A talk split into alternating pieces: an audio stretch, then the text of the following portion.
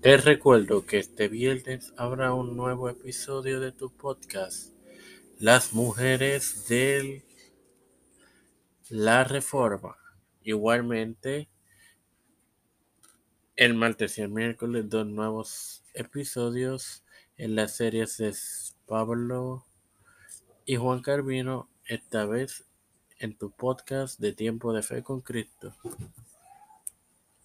Este quien te introduce esta nueva edición de tu podcast de Tiempo de Fe con Cristo es tu hermano Mario Muxo y esta es la cuadragésimo primera edición en la que continúo con los años finales de Juan Carvino. Carvino protegió a los exiliados marianos, aquellos que en Inglaterra huyeron del reinado que transcurrió entre 1553 y 58 de la católica María I, que su vida transcurriese entre 1516 y 1558 en Ginebra a partir del 1555.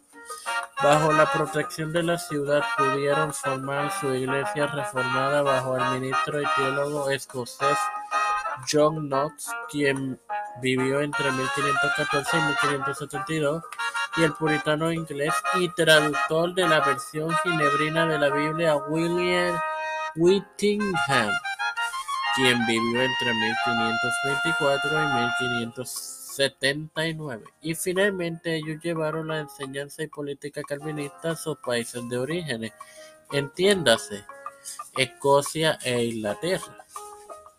Bueno, sin más nada que agregar, me despido. No sin antes recordarles que el próximo, que el viernes hay una nueva edición de tu podcast Las Mujeres de la Reforma y que mm,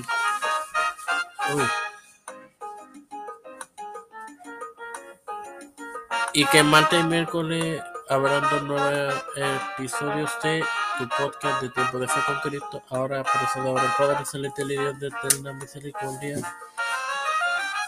Estoy eternamente agradecido por el privilegio de educarme para educar. Igualmente de tener por la reforma Fe con Cristo.